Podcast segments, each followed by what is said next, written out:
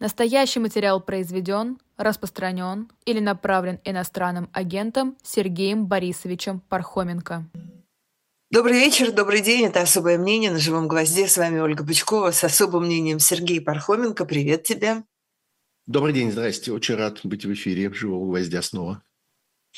И мы тоже очень рады приветствовать, я тоже очень рада приветствовать наших слушателей и зрителей и напомнить им, что есть у нас тут разные способы связи. А, есть, конечно, прежде всего в этой трансляции в YouTube чат, куда можно, пока идет трансляция, писать разные вопросы и соображения. Я туда посматриваю. Есть также у Сергея Пархоменко телеграм-канал Пархом Бюро.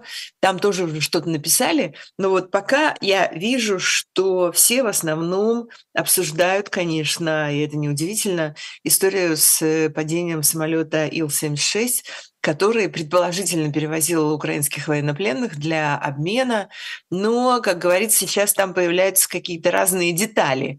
И, да, так да. сказать, э, не все, не все становится так однозначно и понятно в этой истории. Возникают, честно говоря, разные вопросы. Например, вот медиазона с важными историями пишут, что, э, что Ил-76 летел э, не, не в сторону границы с Украиной, где должен был как бы по официальному объяснению происходить обмен, а наоборот в противоположную он летел на север. В общем, как-то все совершенно непонятно. Да, ну как всегда в таких случаях э, с каждой буквально минутой прибывают какие-то дополнительные сведения, дополнительные соображения. Сейчас э, с бешеной силой, конечно, работают самые разные расследовательские структуры и в России, и в Украине – и пытаются поднять самые разные открытые источники, геолоцировать и геопозиционировать все вот эти немногочисленные съемки, которые есть, а, и воспользоваться всеми системами слежения за перелетами самолетов типа флайт-радара, таких теперь есть несколько. А, что можно на настоящий момент сказать по этому поводу? А, действительно, э, есть две версии. Одна заключается в том, что самолет вез э, запас ракет для комплекса С-300, а другая, что э, вез военнопленных. Я не удивлюсь, если появится со временем и третья версия. Есть уже третья версия. О том, что он уже... вез и то, и другое. А, или о том, что он не вез ни того, ни другого, да, да, да. а на пленных да. там никаких не было, и, в общем, сейчас, собственно, сейчас скажу. они могли Значит, погибнуть гораздо раньше. Значит, э, что надо иметь в виду? Это, это только версии предположения. Ил-76 – громадный самолет. Один из крупнейших транспортных самолетов. Грузоподъемность его в разных модификациях, там от 45 тонн чуть не до 60. Огромный у него, э, собственно, объем вот этого грузового отсека, в который влезает там три бронетранспортера. В общем, э, это очень большая штука. В эту большую штуку можно очень много чего напихать. А, надо как-то исходить из этого. А, второе. А, вот сейчас, значит, э, с разных концов пытаются понять, куда, откуда летел этот самолет. Во-первых, есть следы конкретно от этого самолета, от его предыдущих полетов. Становится понятно, что он буквально еще вчера, 23 января, летал совершенно не тут. Он летал э, на Ближнем Востоке, э, в Египте, в Сирии, был замечен над Арменией, в общем, он откуда-то оттуда. Его нынешний маршрут тоже э, чрезвычайно противоречив, потому что, с одной стороны, были сообщения, что этот самолет лет, э, взлетел из аэропорта Белгорода и летел в сторону украинской границы. С другой стороны, тут же сразу были сообщения о том, что он летел, наоборот, в Белгород. И, наконец, сейчас появилась версия о том, что он, может быть, взлетел из Белгорода и возвращался обратно. Похоже, там был еще второй самолет – который э, развернули и который уцелел. Что было в этом втором самолете, так же непонятно, как и в первом. Э, короче говоря, ну, э, я бы подождал делать какие-то выводы из этих сообщений. Они противоречивые, они прибывают с каждой минутой, становятся все больше, они все точнее. И появляются новые объяснения, почему летел в эту сторону, а не в ту. Возможно, он заходил, собственно, на круг, на посадку. Возможно, он вообще летел не оттуда и не с этим грузом. Понятно, что обе стороны, э, особенно, конечно, российская сторона, стараются изо всех сил для того, чтобы поставить сразу в этом точку и забить, так сказать, все гвозди в эту конструкцию. Вот уже появился список, почему-то у Маргариты Симоньян он появился, почему этот канал используется для Действительно. Почему этот канал используется? Никогда ну, такого не было. Никогда опять. такого не было, и вот опять, да. Значит, эм, появился уже список, который э, объявляется списком, собственно, тех военнопленных украинских, которых везли в этом самолете. С другой стороны, абсолютно непонятно, почему их везли фактически без сопровождения. Там только экипаж и трое сопровождающих. Это немножко маловато, как мы с вами понимаем, на 60 военнопленных, при том, что мест в самолете гораздо больше. Известно, что его там десантная вместимость, тогда, когда такой самолет летит для выброса десанта, это там порядка 150 человек. Так что можно было туда э, этих сопровождающих э, посадить еще сколько угодно. Ну, вот. есть еще спекуляция, что вообще-то не возят военнопленных для обмена такими э, самолетами? Одни говорят, что не возят, другие говорят, что возят. И есть даже и украинские источники, которые подтверждают, что случаи перевозки самолетами были. И есть даже люди, которые заявляют о том, что они сами были таким образом из предыдущих партий обмененных военнопленных, что они таким образом были привезены очень много всего противоречивого. Это все, что можно сказать на эту тему. И понятно, что э, российская страна крутит эту шарманку изо всех сил и пытается сразу как бы застолбить свою версию. Уже есть заявление о том, что вот это будет обсуждаться в ООН, тем более, что Лавров сейчас там. А, и большая российская делегация. Э, это будет обсуждаться в ООН, сделаны запросы в парламенты разных европейских стран, хотя причем здесь они абсолютно непонятно в этой конкретной ситуации. Вот что они должны, значит, провести эти расследования со своей стороны, кому они это должны. Захотят – проведут, захотят – не проведут. А, ну, в общем, извлечь из этого максимальную пропагандистскую э, пользу пытается российская сторона. Существует ли шанс, что это действительно э, самолет с военнопленными? Да, существует, так же, как э, эта версия имеет право на существование наравне с другими версиями э, на сегодня. И есть целый ряд свидетельств в пользу этого, а есть целый ряд свидетельств против этого. А, и на самом деле, конечно, мы прекрасно понимаем, что идет война. И во время войны возможны ошибки, во время войны возможна дезинформация, во время войны идет интенсивная игра э, разведок и контрразведок, и не будет ничего удивительного, если выяснится, что информация о том, что в этом самолете, который летел без прикрытия, без сопровождения, что в этом самолете э, находился груз ракет для С-300, э, каким-то образом поступил с российской стороны, я этому совершенно не удивлюсь, если это так. Э, если это какая-то активная Э, операция российской разведки. Много разговоров о том, что это вот в точности повторяющийся зеркальный случай с, с, с Боингом MH17. А, э, нет, это не повторяющийся зеркальный случай. Зеркальность здесь, пожалуй, только в одном пока элементе может быть обнаружена, в том, что есть э, ряд достаточно известных украинских Э, информационных, эм, э, информационных каналов, э, которые сначала выдали сообщение об этом сбитом самолете, а потом их убрали. Это в точности то же самое, что происходило тогда, когда в 2014 году в июле был сбит малазийский Боинг MH17 над Восточной Украиной. И тогда, наоборот, российские источники сначала радостно сообщали об этом и как-то очень гордились этим, а потом свои сообщения об этом поубирали. Все остальное там другое. Прежде всего потому, что в 2014 году не происходило войны такой интенсивности. И прежде всего речь идет о том, что в 2014 году был сбит гражданский самолет, а не военный. Э, потому что здесь, э, безотносительно к тому, что внутри этого самолета было, был в нем такой груз или был в нем секой груз, нет никаких сомнений, что это военный самолет. Самолет с известными позывными, с известными э, радиохарактеристиками, хорошо понятный на радарах. И конечно, в этом нет ничего похожего на то, что произошло в июле 2014 года, когда ракетой БУК российской, как установила международное следствие, теперь уже окончательно и доподлинно установило, и суд уже принял по этому поводу первые свои решения. Есть уже, как мы знаем, первые осужденные по этому поводу. Правда, они не выданы российской стороной. Так вот, тогда э, речь шла о том, что это совершенно отчетливо гражданский самолет, который э, почему-то был обстрелян так, как будто бы он был военным. Здесь разница совершенно очевидная. Вот, так что, э, видимо, эта история будет оставаться в центре всеобщего внимания еще несколько ближайших дней, по меньшей мере, и эти данные будут прибывать, и будет, э, будут работать обе разведки, и будут работать расследователи со всех сторон. И мы будем понимать эту картину все полнее и полнее. Кроме того, э, есть ведь еще, так сказать, материальные следы. Ну, например, если это самолет, в котором летело 60 э, с лишним военнопленных, плюс э, сопровождающие, плюс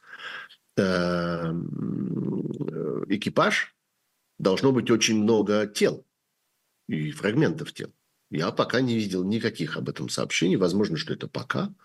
Возможно, что они появятся позже. Но до настоящего момента не было ни съемок, ни фотографий. А можно себе представить, с какой силой хочет этого российская пропаганда. Это все находится на российской территории. Добраться до этого легко, нет никаких препятствий. Но пока никаких э, сведений о наличии этих тел нет. Кроме того, был э, зафиксирован, и на этих кадрах это видно, довольно сильный взрыв, и Э, разметала обломки этого самолета по очень большой площади, больше пяти километров, что как бы может свидетельствовать о том, что внутри него были по меньшей мере не только люди, но и э, еще какие-то боеприпасы, какие-то взрывчатые вещества, какой-то военный груз и так далее. Я к тому, что помимо, так сказать, каких-то разведданных и помимо сведений электронного характера, должны поступить еще какие-то физические данные. То, на что можно посмотреть глазами, что можно измерить, э, посчитать и так далее. Все это, несомненно, должно быть там на месте. И мы, я думаю, в ближайшие дни будем это видеть и будем понимать, что в точности там произошло.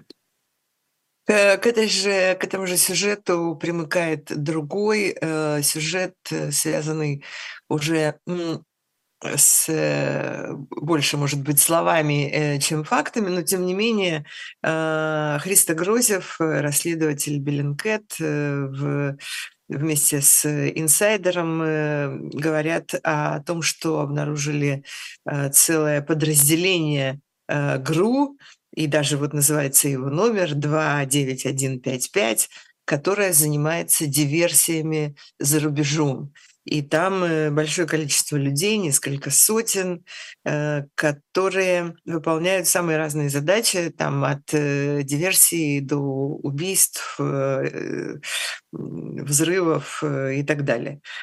Да, это очень важное расследование. расследование да, что до сих пор, в общем, мы видели, что э, то, что э, утверждал Христо Грозев, оно так или иначе подтверждалось. Да, и главное, что вопрос не только в том, что он утверждал, хотя он, конечно, чрезвычайно, э, так сказать, признанный авторитет в мировой э, расследовательской индустрии, журналистской, человек, известный на весь мир качеством и масштабом своих расследований. Он, конечно, не один их ведет, а он руководит большой группой расследователей, но э, тут надо помнить, что Христо Грозев и его коллеги являются, так сказать, первооткрывателями э, э, целой новой технологии этих расследований. Они сумели добыть сведения персонального характера о большом количестве сотрудников разных российских спецслужб, и ФСБ, и разведки, и ГРУ прежде всего, прежде всего ГРУ, Э, и э, из этих открытых данных,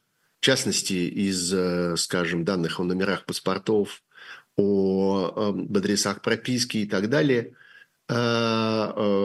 и, что чрезвычайно важно, они связали это еще с, со сведениями об, о перемещениях этих людей в пространстве, что как-то тоже многое доказывает и многое показывает, когда одни и те же люди оказываются вместе в одних и тех же самолетах, летят в одну и ту же сторону в одно и то же время. Э, так вот, сравнивая и совмещая эти данные, они установили не просто там одного какого-то э, шпиона или диверсанта или еще кого-нибудь, а, как говорит Христо Грозев, э, э, э, разоблачили целое поколение сотрудников э, э, этой, этого самого ГРУ разведывательного управления российской, э, российской армии. И э, это действительно чрезвычайно масштабная э, операция, которая, ну, вот это расследование, назовем его операцией, которое должно привести к тому, что нужно будет по существу создавать эту систему заново. И обучать, и воспитывать, и внедрять, так сказать, тоже целое поколение каких-то новых сотрудников э, ГРУ, которые не будут вылавливаться по этой схеме, потому что оказалось, что вот эта вся система с номерами паспортов, которые подряд – Э, одной и той же серии с прописками, которые по одним и тем же адресам, с перелетами, которые по одним и тем же маршрутам в одно и то же время. Оно позволяет как из колодца как бы вычерпывать и вычерпывать и вычерпывать все новые имена и очень быстро идентифицировать вновь появляющиеся какие-то фигуры, э, если они соответствуют вот этому набору критериев, уже установленных. Э, это очень легко в таком полуавтоматическом режиме можно делать. И вот об этом Христо Грозев рассказал. Пока, надо сказать, очень скромно. Это интервью появилось только в английской версии э, YouTube-канала «Инсайдера». Э, его нет ни на русском сайте, даже анонса его нет. Э, инсайдера, ни в э, русскоязычных YouTube-каналах. Я поговорил с коллегами и спросил, с чем это связано, на что они мне ответили, что, э, в общем, информация это более или менее известна, за исключением маленького кусочка, за исключением вот этого вот, так сказать, тизера нового большого расследования, которое вроде бы в ближайшее время должно быть опубликовано целиком. И там есть одна чрезвычайно волнующая всех деталь. Похоже, что среди этих сотрудников этого отдела 29155 э, обнаружен человек, внедренный непосредственно в ближайшее окружение э, Гарри Каспарова, э, человек, который участвовал в работе форума «Свободной России», и разного рода крупных мероприятий, которые организовывал Каспаров и его соратники. Э, а также похоже, что он участвовал в мероприятиях Сахаровского центра, который, как мы знаем, был закрыт в Москве, фактически изгнан из России и возродился э, в Европе и довольно активно сейчас ведет э, разную просветительскую и общественную работу. Там есть несколько гражданских проектов, несколько интересных информационных проектов под, так сказать, маркой Сахаровского центра. И вот будто бы этот человек присутствовал и там, и тут, и в Каспаровских структурах, и вот в этом Сахаровском центре. А, и активно участвовал в их разных событиях и в работе разных их э, комитетов, в том числе комиссии, которая занималась проблемами санкций, проблемами составления списка для передачи в европейские структуры, которые занимаются применением санкций против разного рода пособников путинского режима и разжигателей войны. Не путать, кстати, этот проект с тем, который ведет э, Фонд борьбы с коррупцией. У них совершенно отдельная э, идет работа в этом направлении, совершенно другие люди этим заняты, и совершенно другая структура для этого создана. Это две разные вещи. Пожалуйста, обратите на это внимание. Но в любом случае похоже, что этот человек где-то совсем рядом. И я вот как и многие другие сегодня, думаю, что а я-то ведь, наверное, знаю этого человека, и, наверное, я, может быть, даже когда-то видел этого человека, хотя сам я не принимаю участие ни в одном, ни в другом, ни в форме «Свободной России», ни в работе Сахаровского Э, центра за границей, но я знаю много людей оттуда и э, слежу за их работой, там бывает много интересного. Так что совершенно не исключено, что этот человек где-то, что называется, на расстоянии вытянутой руки. Подождем оставшихся э, несколько, может быть, часов, а может быть, несколько дней до публикации этого расследования целиком. Это чрезвычайно важная вещь, и это источник, заслуживающий очень большого внимания и очень большого доверия, потому что действительно до сих пор они много раз доказывали э, профессиональность и э, добросовестность своих, э, своих расследований. Так что вот это такая отложенная сенсация, которая нам, похоже, тоже еще да, да. в ближайшие дни. Согласись, было бы странно, если бы э, в этих э, всевозможных иммигрантских структурах, э, которые так или иначе... Да, абсолютно очевидно. Но одно дело, когда в этих иммигрантских структурах... Не были внедрены самые разные люди. Да, одно дело, когда в этих иммигрантских структурах появляются какие-то информаторы, какие-то люди, которые там подслушивают, подсматривают, что-то такое сообщают, я не знаю, там какие-нибудь жучки расставляют или что-нибудь вроде того. Это совершенно неизбежно, и все прекрасно это понимают, что просто если много народу в этом участвует, если там в каком-нибудь, не знаю, телеграм-чате или если на какой-нибудь конференции участвуют там сотни людей, ну, нет никаких сомнений, что среди них есть кто-нибудь, кто наверняка что-нибудь куда-нибудь потом сливает. Это одно. Но другое э, то, что в данном случае речь идет прям реально об убийцах. Речь идет о людях, э, специально обученных для разного рода диверсий, для взрывов, для отравлений, для убийства, а мы этих убийств или, или попыток этих убийств видели уже немало, начиная там с того, как в Берлине человек, который едет на велосипеде, стреляет в упор в э, там чеченского активиста, потом его ловят, этого велосипедного убийцу, и кончая известной нам серией отравлений, успешных и безуспешных. Там и Алексей Навальный, и попытки отравить Владимира Карамурзу, и, и Дмитрия Быкова. И, по всей видимости, есть успешные отравления, и это происходит достаточно давно, и мы знаем людей, которые теперь, благодаря этим же самым расследованиям людей, которые погибли. Так что это немножко другая история. Одно дело информатор, одно дело там какой-то крот, а другое дело прям вот убийца и диверсант. Э, это серьезнее. Э, кстати, э, последние сообщения о том, что вот э, есть признаки совершения попыток каких-то новых отравлений, мы помним и журналистов, которые жаловались на это, и анализы которых показывали какие-то очень странные, странные результаты. Елена Костюченко, в частности, и, скажем, бывшая сотрудница «Эхо», нами, наша коллега и Наш э, близкий друг Ирина Баблоян говорила об этом. Э, есть и другие такие случаи. Наталья Арно, например, руководитель, э, руководитель Free Russia. Кстати, тоже похожее название Free Russia и Форум Свободной России. Там и там, и там присутствует Россия, и там, и там присутствует Свободная.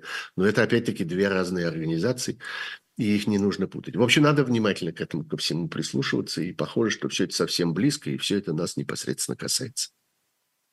Государственная Дума приняла в первом чтении законопроект о возможной конфискации имущества за фейки о вооруженных силах Российской Федерации, реабилитацию нацизма и еще э, по некоторым э, свеже придуманным статьям э, и поводам. И уже, конечно, и уже, конечно, много комментариев идет на эту тему. Ну, собственно, они начались, когда еще только были разговоры о том, что такое может произойти. Оно, разумеется, произошло.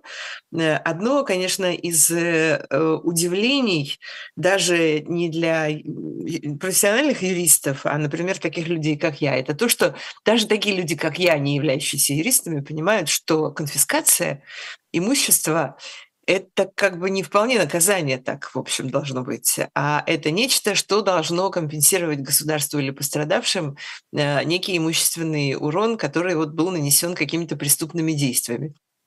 Удивительно, э, к каким, а, опять-таки, сталинским и гулаговским э, глубинным подспудным представлениям возвращаются сегодняшние российские законодатели.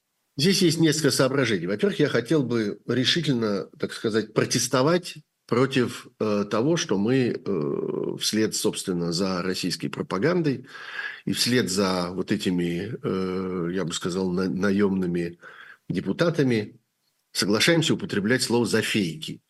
Какие еще фейки? Причем Ладно, мы, мы нет, видим нет, эти... подожди, это же, я, да. это же я не тебя в этом упрекаю и не себя в этом упрекаю, а это, мне кажется, содержательная вещь.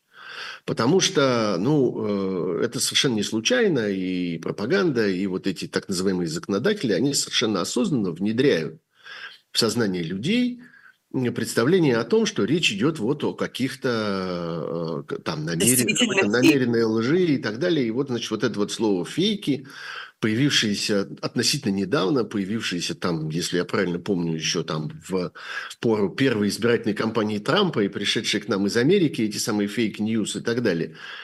Э, Все это стало какой-то частью нашей жизни. Речь же идет совершенно не о том, что кто-то чего-то соврал. Это вот такого рода фейки. Вот, например, у нас э, э Владимир, Кармур, прошу прощения, Илья Яшин сидит за фейк – а фейк его заключался в том, что он сообщил о событиях в Буче. Вы согласны это продолжать называть фейком?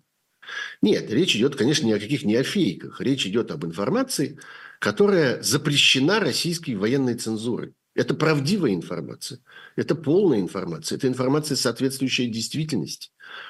Это э, сообщение или там размышление, я не знаю, какой-то анализ и так далее о том, что происходило на самом деле.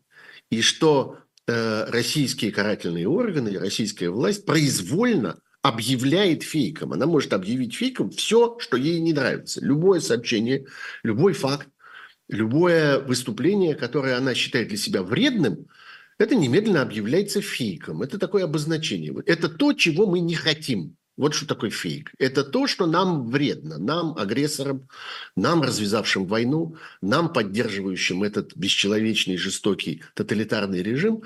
Мы этого не хотим и называем это фейками. Вот они придумали такой, так сказать, зонтичный термин, который обнимает вот этот огромный кусок э, информации, и в данном случае тоже очень активно используется для обозначения этого закона.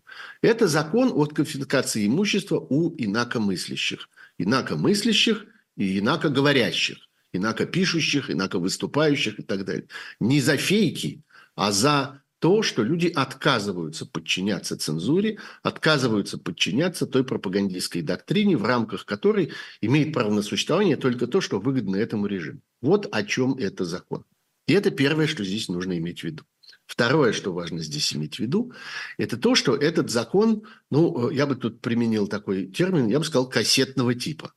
Вот бывает кассетный боеприпас, да, это когда сбрасывают бомбу, а внутри этой бомбы есть как бы много маленьких Разлетаются во все возможные Они стороны. разлетаются в разные стороны, и каждая из них взрывается сама по себе, и каждая из них поражает там кого-то и накрывает какой-то, какую-то площадь, и в результате эта площадь общая получается огромной, и э, самый разный ущерб от одного этого кассетного боеприпаса. Вот этот законопроект, он ровно носит такой же кассетный характер, потому что внутри него содержится огромное количество разных юридических новостей, а главное, что их можно туда потом задним числом добавлять сколько угодно. Это ровно то же самое, что произошло в свое время, скажем, с законом об иностранных агентах, который первоначально, вот эта оболочка от этой кассетной законодательной бомбы, содержала в себе не так много. Она содержала намерение там каким-то образом обозначить работу некоторых э, некоммерческих организаций, юридических лиц и так далее. А потом внутрь этого закона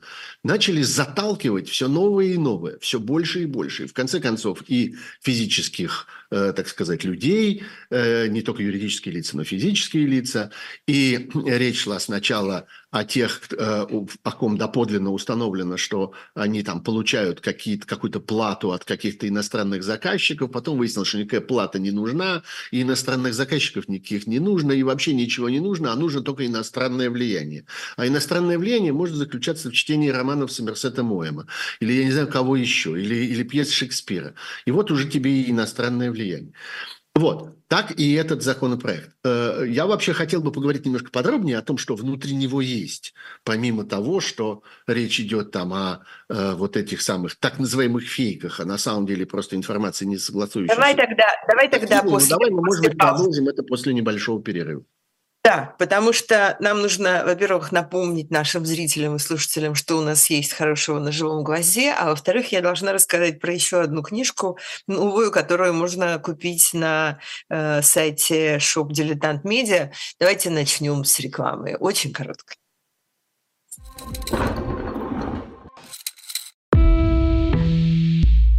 Вы лучше других знаете, что такое хорошая книга –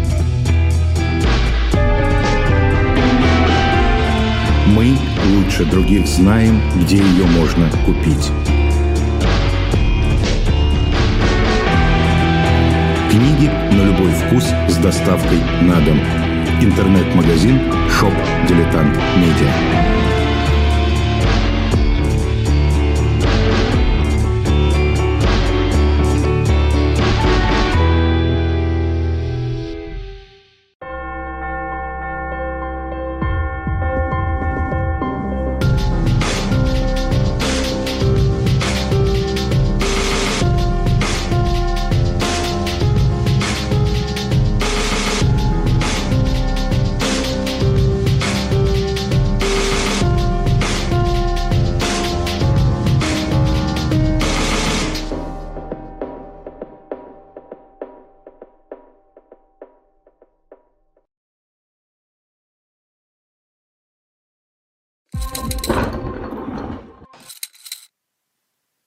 И обещанная книжка на сей раз это, э, я считаю, что это абсолютный шедевр, который создали наши коллеги, потому что это комикс «Спасти цесаревича Алексея», первый том. Сегодня мы предлагаем. Это полностью российский, наш собственный, э, абсолютно э, оригинально сделанный комикс по мотивам э, событий начала XX века. Алексей Дурново, которого хорошо должны знать э, слушатели «Эхо» и слушатели «Эхо Москвы, художник Алексей Никаноров, прекрасный, рассказывают о попытке спасти наследника престола, цесаревича Алексея, который вместе со своей семьей находится под арестом. Все знают про этот арест. Вначале в Тобольской ссылке, затем в Екатеринбургской. В комиксе действуют, написано в аннотации, как вымышленные персонажи, так и реальные исторические герои, помимо самого цесаревича. Это и Керенский, и Брусилов, Сталин, и Черчилль, даже там существуют молодые, и многие другие. Читателя ждет весьма динамичный сюжет, но при этом создатели тактично подошли к теме, связанной с последовавшей трагедией.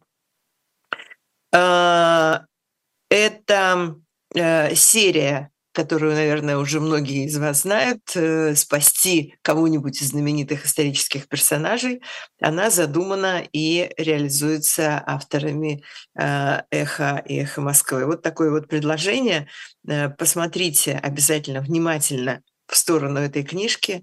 Она внутри выглядит также интересно, привлекательно, красиво и качественно, как э, и снаружи. «Спасти царевича Алексея», э, магазин э, «Дилетанта», шоп «Дилетант Медиа». Вот там вы можете все это найти. Мы же возвращаемся к сегодняшним историям. Итак, закон о так называемых фейках. Я согласна с твоей претензией, потому что я-то вижу мысленно эти кавычки, но лучше, конечно, лишний раз о них напоминать. Да, закон этот устроен так.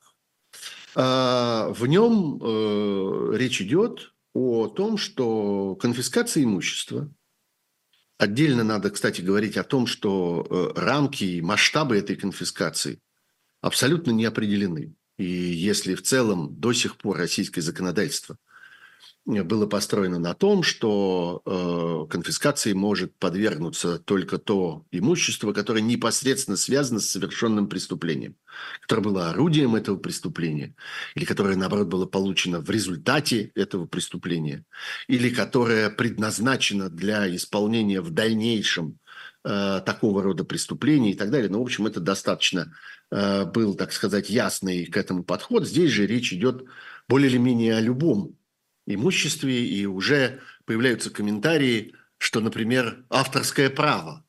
Э, ну да, в конце концов, э, авторские права тоже являются имуществом, хотя и, так сказать, нематериальным, что авторское право тоже может быть таким образом конфисковано, отобрано. В смысле, в смысле за, за как бы прегрешение?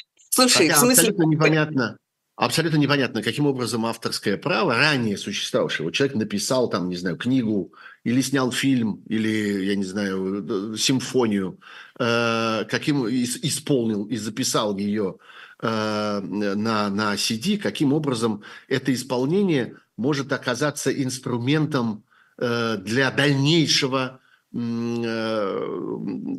какого-то преступления или каким образом это исполнение может оказаться результатом э, какого-то преступления или орудием какого-то преступления. В общем, абсолютно никто уже Нет, не, это, не должно, ставит это, понятно, это это понятно, почему, что это должно быть. Это значит, что э, его э, при, потомки да, третьего или какого там колена, пока эту симфонию будут исполнять, будут отвечать за прегрешение э, Ну, своего... В том числе, в том числе. Но главное, что это не соответствует вот тем критериям, которые до сих пор вообще к самому понятию конфискация применялись. Что это должно быть нечто непосредственно связанное с этим преступлением.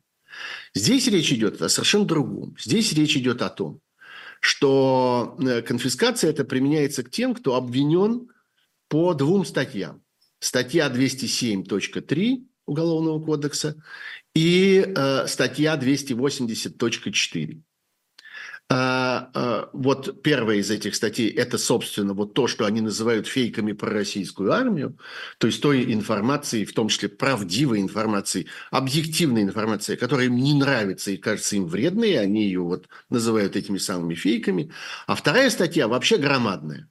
Это статья о публичных призывах к осуществлению деятельности, направленной против безопасности государства, так она называется. И там есть в общей сложности упоминание о 32 следующих статьях. Там есть госизмена, конфиденциальное сотрудничество с иностранцами, шпионаж, участие в нежелательной организации, э, содействие в исполнении решений международных инстанций, в которых не участвует Россия. То есть, по существу, содействие в реализации, в применении санкций против России. Вот что имеется в виду. Там есть незаконное пересечение границы, там есть дезертирство или там неисполнение военного приказа и так далее. При этом очень важно вот что. Речь идет не о том, что эта статья применяется к тем, кто совершил эти преступления. Нет. Речь о тех, кто призывает к осуществлению этих преступлений. То есть это уже как бы второй, второй, э, э, так сказать, вторая ступенька, втор, второй, второй бульон как бы с этого, э, с этого законодательного акта. Так вот, все эти преступления, точнее призывы к ним, напиханы внутрь этих новых поправок. Вот это вот те самые, так сказать, боеприпасы юридические, которые всунуты в эту кассетную, э, кассетную оболочку. И это ведь можно наращивать каким угодно способом. Внутри этой статьи 280.4 можно туда еще что-нибудь добавить при желании. И это автоматически попадет таким образом в э, статью о конфискации. То есть можно наращивать эти статьи, которые там внутри, и таким образом наращивать и саму эту общую статью о конфискации, расширяя таким образом этот перечень до бесконечности. Столько, сколько хочется, столько, сколько нужно. И э, дальше есть как будто бы ограничение. Ограничение заключается в том, что вот э, суд обязан доказать, что эти деяния совершены из, из корыстных побуждений или по найму. Ну, вы знаете, э, вообще любые рассуждения о том, что российский суд кому-то обязан что-то доказывать, мне представляются э, довольно смехотворными на протяжении уже многих лет. Ну, достаточно вспомнить, например, опять-таки историю с иностранными э, агентами, в которых тоже суд должен был чего-то доказывать, должен был находить какие-то реальные обстоятельства, связанные с тем, что кто-то кому-то чего-то платит за какую-то работу и так далее. Никогда в жизни э, никто не видел никаких Э, не только убедительных, но вообще хоть сколько-нибудь содержательных доказательств этого. Суд ограничился сообщением о том, что у него есть на этот счет сведения, есть на этот счет твердые убеждения, и он не намерен в этом сомневаться. Так же точно, как еще раньше, когда мы с вами активно обсуждали и переживали разнообразные процессы, связанные там с задержаниями во время гражданских акций на улицах и так далее, была вот эта вот знаменитая формула, что у суда нет оснований сомневаться в показаниях сотрудников правоохранительных органов. Это что такое? Это опять-таки отказ от необходимости что-либо доказывать. Мы доказывать ничего не будем мы, нам доказательства никакие не нужны. Мы просто не сомневаемся в том, что нам тут рассказали. А почему вы не сомневаетесь? А потому что не сомневаемся. Потому что нам кажется, что это правда. Поэтому эти ограничения на самом деле являются мнимыми. И нет абсолютно никаких оснований считать, что почему-то э, э, суд будет э, в каких-то ситуациях применять эту меру о конфискации, в какой-то не применять. О чем идет речь? Речь идет о тотальном массовом преследовании и дискриминации инакомыслящих в России. Потому что все это, обратите внимание, все эти преступления, которые я здесь перечислял, это преступления, которые не требуют никакого физического действия. Они не требуют никакого физического доказательства и которые не имеют никакого, никаких физических последствий. Это все что-то связанное с тем, что кто-то кому-то что-то сказал. Или подумал, или собирался сказать, или мог бы сказать, исходя из его предыдущего неправильного поведения и так далее. Любого человека, абсолютно любое живое существо, которое каким-то образом участвует, я не знаю, в общении с другими живыми существами, можно обвинить в том, вот таким образом, если применять эти критерии и эти методы, можно обвинить в том, что он что-нибудь не то сказал, не то подумал или собирался, что не то подумать или не то сказать. Речь идет о мысли преступлениях и речи преступлениях. Речь идет о том, что э, это инструмент для наказания тех, кто отказывается подчиняться для наказания тех, кто представляет из себя сопротивление этому режиму. Вот зачем э, это нужно. Есть вторая сторона дела, которая совершенно не прояснена сегодня в этих законопроектах, но которая, исходя из российской истории, исходя из того, что мы знаем о том, как работают массовые репрессии, как они поднимают всегда, и их следствием является колоссальная волна доносов, как они стимулируют эту волну доносов, и как они поощряют доносчиков, возникает вопрос о том, а что будет дальше с этим конфискованным имуществом. Простите. Каким образом оно будет, так сказать, обращаться в пользу того или иного бенефициара. У меня есть... У нас есть исторические, э, у нас уже да. есть исторические прецеденты, мы видели. Вот на основании это... этих исторических прецедентов да. я бы взялся утверждать, что речь идет о том, что это возможность стимулировать доносы, поощряя людей участием, э, дележом э, в э, э, дележом этого конфискованного имущества.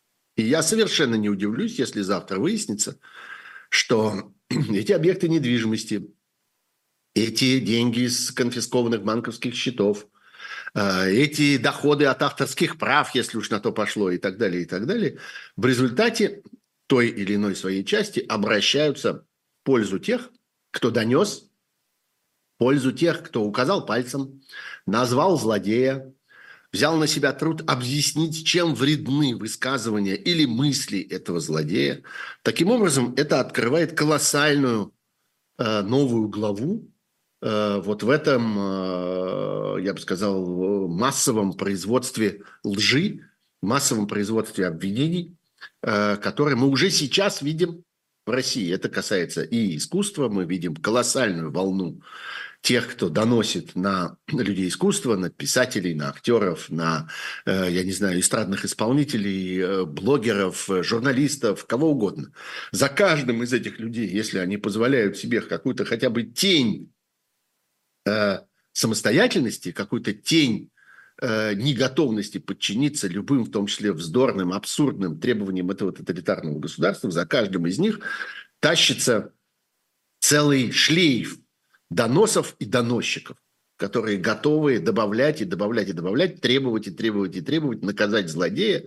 Вот теперь все это приобретает еще и э, как бы материальную подоплеку. Вот теперь у этого у всего есть еще и финансовая составляющая, что называется. Потому что появляется это конфискованное имущество. Вот о чем идет речь.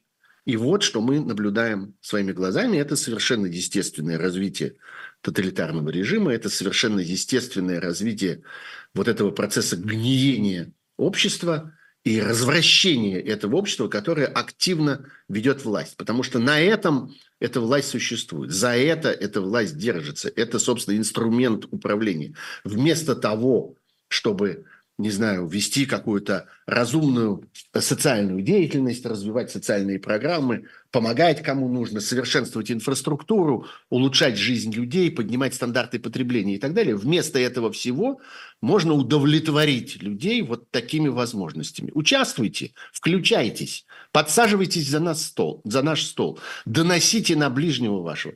И все у вас тогда будет в порядке, и сами себе, так сказать, заработаете то, Э, чего государство в военных условиях вам не дает, потому что у него другие приоритеты, оно занято другим. Вот как это устроено и как это вплетено в общую, так сказать, канву жизни в России сегодня. Сами, сами себе заработаете, но ровно до того момента, пока на вас не донесет кто-нибудь О, да. Это абсолютно неотъемлемая часть этой э, ситуации, когда э, как бы вот эта вот лестница этих доносов, она простирается вверх и вниз до бесконечности. И каждый следующий доносчик завтра оказывается жертвой доноса кого-то, кто более расторопен, более нагл, более, э, так сказать, успешен в этом э, искусстве Э, доноса на ближнего своего. И никто абсолютно от этого не застрахован. Хотя каждый, конечно, продолжает верить, что в этой пирамиде он последний. Это ровно так, как устроены финансовые пирамиды. Как-то, ну, меня-то это не коснется. Я-то как-то успею на этом заработать, а дальше процесс остановится. Нет, он не остановится. Ты не в вершине этой пирамиды, ты в середине ее. Это будет продолжаться дальше, и однажды придет к тебе с другой стороны. Потому что он думает, что это финансовая пирамида, и там можно соскочить. А это не финансовая пирамида, это пищевая цепочка. Ну, наверное. Ты не соскочишь, да. Я хочу успеть э, обсудить э, высказывание министра иностранных дел Сергея Лаврова. Ну, в общем, э, уже давно все это можно обсуждать в очень специфическом ключе. Ну, теперь Сергей Лавров дал интервью CBS. Да. И оно и имело он, большой резонанс. Это Американцы и британцы, вот эти вот англосаксы, как э, раньше... Да, он сказал там, он сказал там, речь шантажируют приличных несчастных людей при голосовании в Организации Объединенных Наций. Он сказал там дословно следующее. Я, надо сказать, первый момент не поверил своим ушам в очередной раз. Я что-то часто не верю своим ушам, когда речь идет о Лаврове. И каждый раз убеждаюсь, что нет, ушам, верить, надо, ушам надо верить. Да, уши меня не обманывают. Он сказал там, что вот, значит, американцы, британцы и другие европейцы, как он сказал, оказывают давление на представителей тех стран в ООН, которые голосуют как бы против России – а вопрос, собственно, который был ему задан, заключался в том, что как вы оцениваете то, что там больше 140 стран осудили агрессию России против Украины? Он сказал, что нас это совершенно не волнует, потому что это устроено вот так. Американцы, британцы и европейцы, они, значит, оказывают давление, причем оказывают давление следующим образом. Мне, говорит Лавров, мои друзья в Нью-Йорке, у него, оказывается, есть друзья в Нью-Йорке, их много. Наверное, он находится под иностранным влиянием, кстати.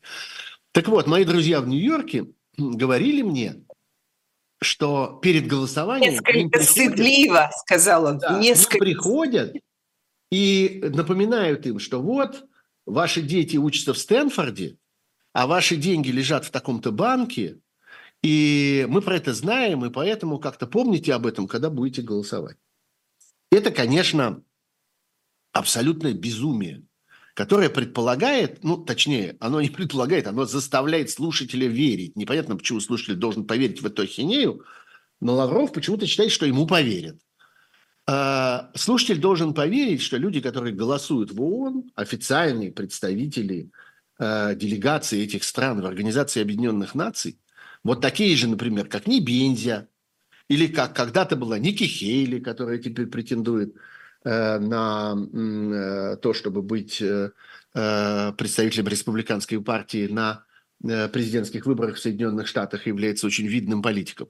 Вот, что эти люди голосуют, исходя из каких-то своих личных побуждений, из того, что они помнят, где учатся их дети и где лежат их деньги в банке. Что это люди, которые голосуют не потому, что их Министерство иностранных дел, их правительство, в целом их государство – заняло ту или иную позицию и велело им, делегировало их для того, чтобы физически вот поднять руку или там, я не знаю, опустить бюллетень, зависит от того, в какой форме идет то или иное голосование, э, по тому или иному вопросу. Э, разумеется, это не так. Разумеется, ни один из этих людей не выдумывает свою позицию в голосовании, исходя из своих каких-то сиюминутных настроений. И Небензи тоже голосует не от того, что у него, что он вчера что-то скушал, а сегодня у него болит живот. Или что он вспомнил, где учатся его дети, или где лежат его деньги. Нет, он исполняет требования своего МИДа, своего правительства, Российской Федерации. Это не он голосует, не, не Бензи, это голосует Российская Федерация. Ровно так же голосует Зимбабве, и голосует э, Парагвай, и голосует любая другая страна, не представитель, а страна проголосовала за то или иное решение. Короче говоря, я вижу в том, что делает Лавров в очередной раз, абсолютно наглую, примитивную и лживую попытку, э, что называется, судить по себе. Вот э, понятно, что Лавров ни одной секунды не верит в то, что э, таким образом устроено голосование. Но он считает возможным ссылаться на такие мотивы. Потому что он знает, как сильны эти мотивы, например, для него. Другое дело, что они пропущены через его лояльность власти, через, мы же помним все эти э, расследования, которые касались непосредственно Лаврова, его семьи, и понятно, что это то, э, что составляет ту цепь, на которой он сидит, как пес, э, в, и служит этой, э, этому режиму. Вот ровно на этом, на собственном благополучии, на собственном э, самоуважении, на собственном личном карьерном успехе и так далее. Вот так он себе это представляет. И хочет заставить нас, и вообще всех, кто слушает это его интервью, э, поверить в то, что это так устроено в других случаях, но только гораздо более примитивно. Вот пришли к человеку, пришли к представителю ООН, э, напугали его, сделали ему козу, показали ему Э, номер его счета в банке, и вот он уже проголосовал. Так, как посчитал нужным, а не так, как голосует и как, какой позиции придерживается его государство. Это примитивная ложь. И сделал так еще много раз, причем. Что, да, конечно, что... делает это обычно. И, собственно, не, и после этого остался на этом месте. И после да. этого с ним ничего не случилось. И после этого его не отозвали с позором с этого поста, потому что он проголосовал не так, как должно было проголосовать, должна была проголосовать его страна. Но почему-то всем показалось, что это, собственно, так и должно быть. В общем, эта э, картина совсем не соответствует реальному Да, понятно. У нас три минуты остается. А, Ники Хейли, про которую ты только что говорил, э, которая просто не то чтобы она прямо дышит в затылок э, Трампу на республиканских... Она осталась одна. Но, она осталась одна. в общем, действительно совершенно себя показывает. Она осталась одна, единственным соперником Трампа внутри республиканских праймерис. А, и, ну, тоже это вопрос трактовки. С одной стороны, э, Трамп как бы расчищает, э, э, расчищает себе дорогу, причем делает это, так сказать, достаточно эффективно. У него остается много времени, это только начало процесса всех этих праймерис, их еще много будет происходить в течение ближайших месяцев, но, в общем, он уже зарабатывает мощное преимущество и э, по существу избавился от э, нескольких конкурентов, которые в прежние времена, еще совсем недавно, считались значимыми. Десантис, например, там о нем тоже много говорили, о том, что он что-то такое может. Э, вот, губернатор Флориды.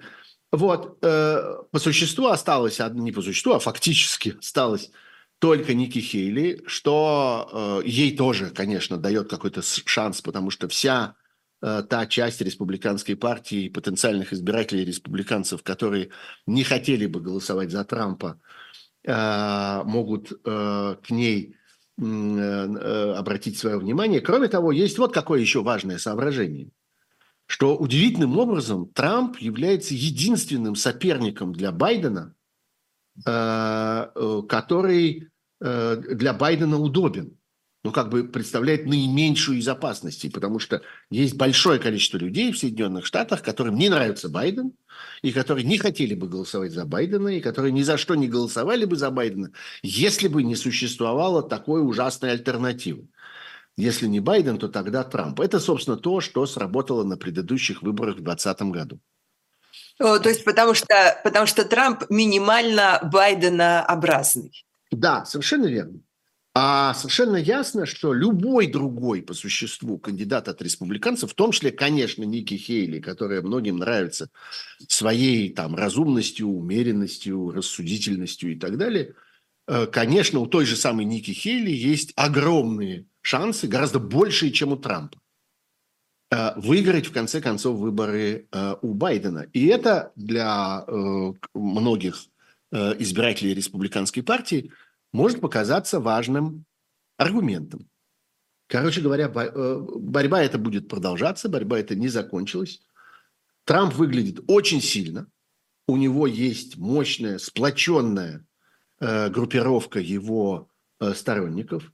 С другой стороны, продолжается бесконечное количество, и мы находимся только в самом начале их разного рода судебных процессов и обвинений Э, которые против Трампа направлены. С третьей стороны, понятно, что э, эти процессы и обвинения не решают проблему Трампа, о чем мы говорили. Трамп должен проиграть на выборах, а не быть снят с выборов Э, решением суда, потому что это создаст все, очень все, сильное напряжение внутри американского общества.